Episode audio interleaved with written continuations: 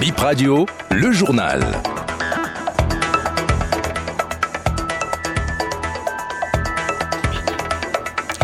Première tranche informative sur BIP Radio ce samedi 6 janvier 2024. Mesdames et messieurs, bonjour et bienvenue. Après l'arrêt de la Cour constitutionnelle sur la modification du code électoral, le politologue Joël Ataï Gedegbe évoque la suite au niveau de l'Assemblée nationale. Vous l'entendrez dans cette édition. À suivre sur le même sujet, la réaction d'un cadre des forces Cori pour un Bénin émergent, un soulagement selon le conseiller aux affaires juridiques du parti FCBE Prosper Adoukono. Et la scène Famille le différent sera au programme ce soir au Centre d'art théâtre à Porto Novo dans le cadre du théâtre Hors les murs. C'est un, un spectacle qui aborde la question de la garde des enfants qui portent un handicap.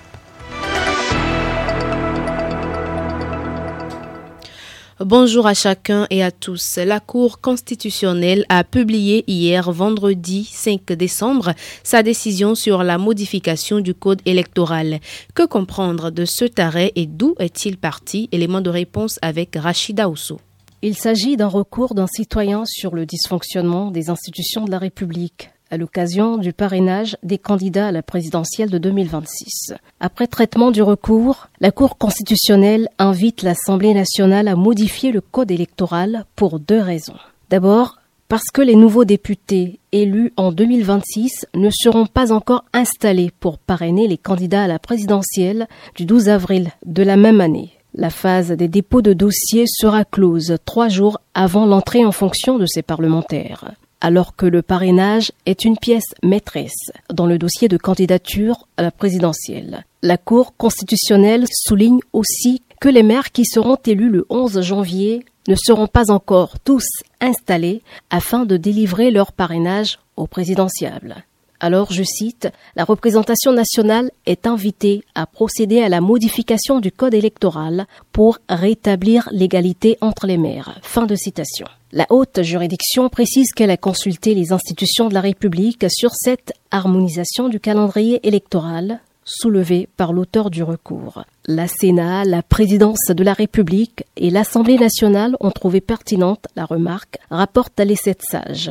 Après l'invite à modifier le code électoral, la Cour constitutionnelle ajoute, je cite, Dès lors, il y a lieu d'ordonner l'articulation et la mise en conformité des dispositions de l'article 142 du Code électoral avec celles de l'article 49 de la Constitution.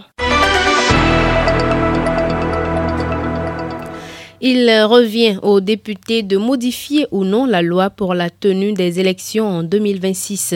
Selon le politologue Joël Ataï Gedegbe, la programmation dossier dépendra de la conférence des présidents de l'Assemblée sans qu'on soit dans le cadre de mesures d'instruction qui auraient été enfermées dans des délais contraignants, sans qu'on soit non plus face à un péril du fonctionnement des institutions. bureau de l'Assemblée, euh, en réalité, la conférence des présidents de l'Assemblée va apprécier la nouvelle donne et ça tellera probablement à programmer en tout cas l'étude de la question, soit au cours de la session extraordinaire, soit en tout cas au cours de débats qui devraient être imminent. Il est possible que les parlementaires marquent leur mauvaise volonté, prennent les pieds et s'ils ont le sentiment qu'il s'agit d'une injonction de la Cour constitutionnelle, en ce cas, ils auraient tendance à arguer de la séparation des pouvoirs pour déterminer le, le rythme auquel ils voudront aller. Mais l'un dans l'autre sans précipitation, parce qu'en toile de fond, il y a en réalité à étudier tranquillement la question du réaménagement du code électoral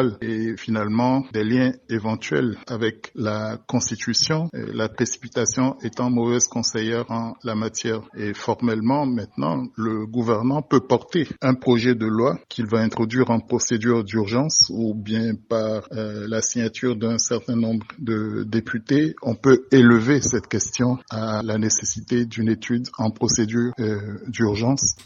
Retoucher le code électoral béninois pour permettre aux, élus de 2026 de parrainer le candidat de leur choix lors des présidentielles de la même année.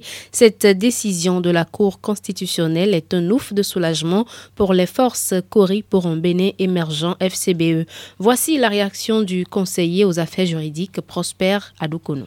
Nous, on avait toujours eu quelques craintes par rapport aux lois et nous avons souhaité certains aménagements déjà. Donc, euh, la décision de la Cour constitutionnelle, ça va un peu dans le sens de ce que nous sollicitait, mais c'est quand ça va se préciser que nous allons peut-être nous retrouver un peu dedans. C'était effectivement nos appréhensions. Nous, nous pensions que en principe, comme la Cour l'a un peu précisé dans sa décision, nous on pensait que ceux qui ont fini leur mandat ne devraient pas cautionner les candidats à l'élection présidentielle de 2026. Donc, euh, si effectivement il y a eu des aménagements par rapport à ça et que le parti FCBE se retrouve dedans, il n'y a pas de problème. Parce que comme le calendrier avait été confectionné, c'est comme si c'est les trois partis qui sont à l'Assemblée aujourd'hui qui doivent donner des candidats à l'élection présidentielle de 2026. C'est un peu ça, puisque c'est eux qui ont des députés à l'Assemblée nationale. Donc, on a pensé qu'il ne fallait pas exclure certains partis du jeu politique pour 2026. Donc il faut remettre tout le monde dans le jeu et nous irons encore en compétition pour voir ceux qui auront des députés, ceux qui auront des maires, ceux qui auront des conseillers, ainsi de suite. C'est quand l'Assemblée va se réunir maintenant pour voir les choses que nous allons voir, ce que ça va donner. Déjà, dans notre point de presse d'aujourd'hui, nous avions déjà dit qu'il fallait une concertation de toute la classe politique pour dégager un consensus dans le cadre justement des corrections de cette voie-là.